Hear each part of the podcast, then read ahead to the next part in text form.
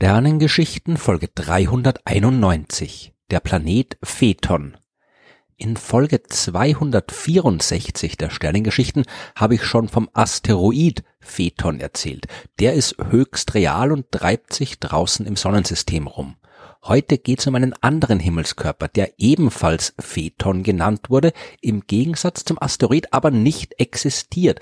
Trotzdem spielen die Asteroiden in der Geschichte eine wichtige Rolle. Alles fing im Jahr 1766 an.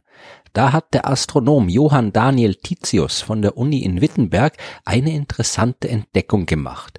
Ihm ist aufgefallen, dass er die Abstände der damals bekannten Planeten Merkur, Venus, Erde, Mars, Jupiter, Saturn und Uranus durch ein einfaches mathematisches Gesetz beschreiben kann.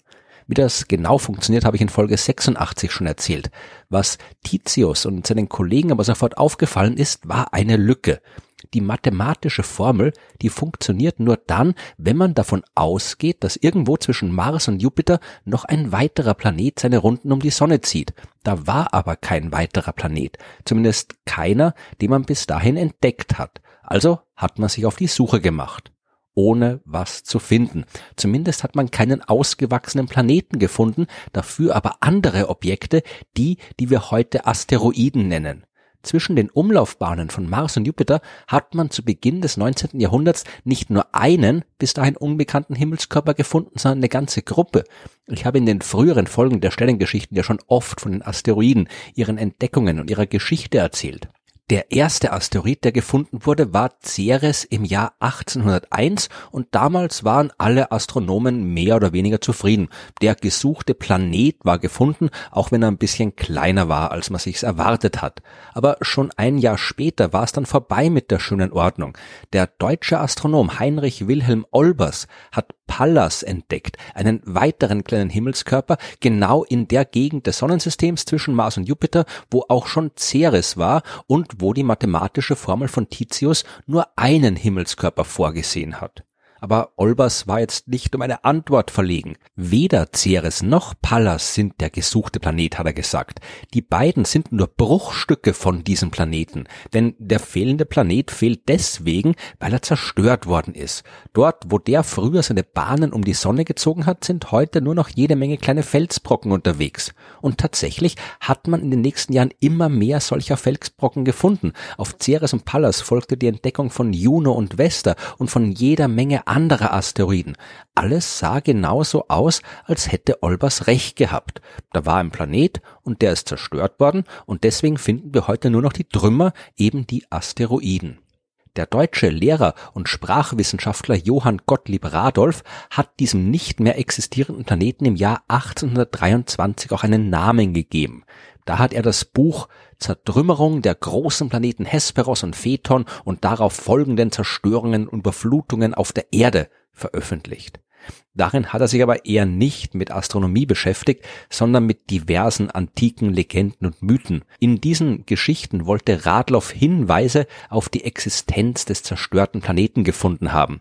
Insbesondere der griechische Mythos des Phaeton, der schien Radloff ziemlich eindeutig. Phaeton, der Sohn des Sonnengottes Helios, der borgt sich ja den Sonnenwagen seines Vaters aus und rast damit über den Himmel äh, und nicht dort, wo sie die Sonne normalerweise bewegt, was zu enormen Katastrophen führt. Am Ende stürzt der Wagen samt Wagenlenker ab, ganze Länder verbrennen dabei zu Asche.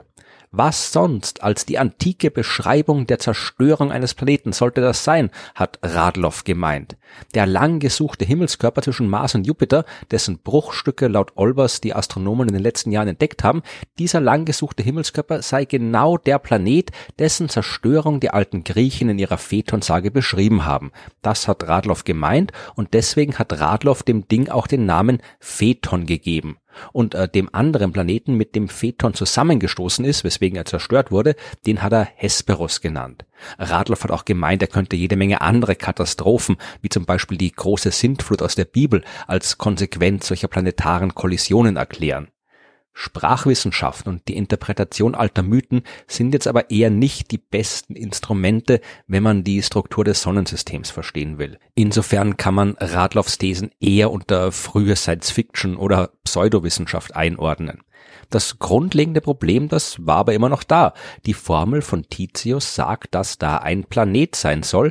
Alles, was man beobachten konnte, waren aber nur viele kleine Objekte. Aber warum sollte dann nicht ein Planet mit einem anderen kollidieren und dabei zerstört werden? Das muss ja jetzt nicht unbedingt in der jüngeren Vergangenheit passiert sein, wie Radloff sich das vorgestellt hat. Aber irgendwann ganz viel früher vielleicht, als das Sonnensystem noch jung war und die Planeten gerade erst im Entstehen begriffen waren vielleicht. Ja, und warum nicht eigentlich, ja? Heute wissen wir, dass solche Kollisionen durchaus vorkommen können. Nicht in der Gegenwart und auch nicht vor ein paar tausend Jahren. Das, was Radloff sich ausgedacht hat, das ist definitiv Quatsch. Aber als die Planeten vor viereinhalb Milliarden Jahren entstanden sind, da war definitiv mehr los im Sonnensystem. Da waren nicht nur die paar großen Himmelskörper, die wir heute sehen, mit jeder Menge Platz dazwischen, sondern viele große Protoplaneten, die, ein bisschen vereinfacht gesagt, alle kreuz und quer durch die die Gegend geflogen sind. Die sind miteinander kollidiert, die sind verschmolzen zu größeren Himmelskörpern und sie haben sich gegenseitig auch zerstört. Das beste Beispiel dafür ist unser Mond. Der ist ja bei genau so einem Zusammenstoß zwischen der gerade erst entstehenden Erde und einem anderen Mars-großen Protoplaneten entstanden aus den Trümmern dieser Kollision. Da kann es doch gut sein, dass auch ein Planet zwischen Mars und Jupiter dran glauben hat müssen. Naja, von den Abläufen bei der Entstehung der Planeten hat man in der Mitte des 19. Jahrhunderts noch nichts gewusst. Das haben wir erst knapp 100 Jahre später so halbwegs verstanden. Aber auch damals schon waren nicht alle davon überzeugt, dass die Asteroiden Trümmer eines großen Planeten sind. Einer davon war der Franzose Urbain Le Verrier, einer der bekanntesten Astronomen seiner Zeit und unter anderem maßgeblich an der Entdeckung des Planeten Neptun beteiligt, wie ich in Folge 122 erzählt habe. Le Verrier war Himmelsmechaniker, also Spezialist für die Bewegung der Himmelskörper und Experte für die Berechnung von Gravitationskräften zwischen den Objekten. Man hat damals schon die vage Idee gehabt, dass die Planeten entstanden sind, als sich diverses Material, Staub, Gas im Laufe der Zeit zu größeren Objekten zusammengeballt hat. Und wenn das so ist, so Leverrier. Warum sollten dann die kleinen Asteroiden nicht genauso entstanden sein? Die sind halt nur nicht so schnell gewachsen wie die Planeten. Irgendwelche seltsamen planetaren Katastrophen zu erfinden, um die Existenz der Asteroiden zu erklären, das ist überhaupt nicht nötig, hat er gesagt. Man soll halt einfach abwarten und weitersuchen. Dann wird man sicher noch mehr Asteroiden finden und dann kann man auch schauen, wie die sich verteilen, weil wenn die Asteroiden wirklich das Resultat von nicht vollständig abgelaufener Zusammenballung von Materie sind, dann sollten die zumindest kleinere Gruppen bilden, hat Leverrier gedacht, womit er auch absolut recht gehabt hat.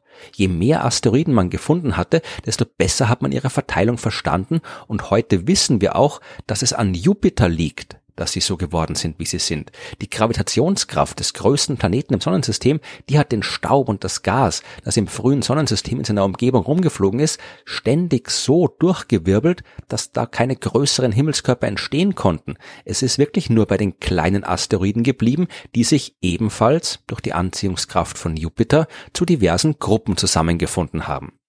Aber was war jetzt eigentlich mit dieser mathematischen Formel von Titius? Die den ganzen Rummel um Phaeton ausgelöst hat, auch die hat Leverrier gleich beerdigt, zumindest indirekt, denn dank seiner Arbeit hat man 1846 den Planeten Neptun gefunden, außerhalb der Bahn des Uranus, und Neptun hat überhaupt nicht mehr in diese mathematische Formel gepasst. Diese Formel, die war von Anfang an nur eine mathematische Täuschung, die hat nie eine reale physikalische Bedeutung gehabt. Ja, man kann immer irgendeine Regel finden, mit der sich eine Reihe von Zahlen beschreiben lässt. Man muss halt manchmal ein bisschen dran rumbasteln, bis es passt, so wie in dem Fall, wo man halt einen Planet zwischen Mars und Jupiter schieben musste, damit die Abstände der restlichen Himmelskörper beschrieben werden können. Aber wenn der Mathematik keine echten astronomischen oder physikalischen Gesetzmäßigkeiten zugrunde liegen, dann kann man damit halt auch keine vernünftigen Aussagen und Vorhersagen machen. Und wenn neue Daten dazukommen, wie hier der Planet Neptun, dann passen die natürlich überhaupt nicht mehr. Wir wissen heute, dass es zwar sehr viele Asteroiden gibt, die gesamte Masse der Asteroiden, die ist aber winzig. Die beträgt weniger als fünf Prozent der Masse unseres Mondes. Ja, selbst wenn man alle Asteroiden zwischen Mars und Jupiter zu einem Planeten zusammensetzen würde, wäre der winzig, ja, der wäre selbst kaum mehr als ein größerer Asteroid. Es war damals keine schlechte Idee von Olbers, die Existenz eines zerstörten Planeten zu behaupten. Nach dem damaligen Wissensstand war das eine absolut plausible Hypothese. Aber wie das halt oft so ist in der Wissenschaft, ändert sich die Lage, wenn man mehr herausfindet. Und in dem Fall können wir mittlerweile sicher sein, dass zwischen Mars und Jupiter nie ein weiterer Planet existiert hat. Phaeton, der war niemals real. Was aber nicht heißt, dass er komplett verschwunden ist. Jede Menge Pseudowissenschaftler haben es im Lauf der Zeit dem Herrn Radloff gleichgetan und probiert, alte Mythen mit der Astronomie zu verknüpfen. Immanuel Velikowski, Zekaria Sitchin und äh, diverse weniger bekannte Autoren, die haben sich von der Realität nicht stören lassen. Die haben behauptet, dass der Planet zwischen Mars und Jupiter nicht nur existiert hat, sondern auch für diverse in der Bibel und anderen Mythen beschriebene Katastrophen verantwortlich war. Sie haben behauptet, der war bewohnt ja, von Aliens, die dann auf die Erde geflüchtet sind und Atlantis gegründet haben oder die Menschheit versklavt haben oder die Menschheit erst begründet haben und so weiter. Neben diesen Pseudowissenschaftlern gibt's aber natürlich auch noch die viel sympathischere Science Fiction.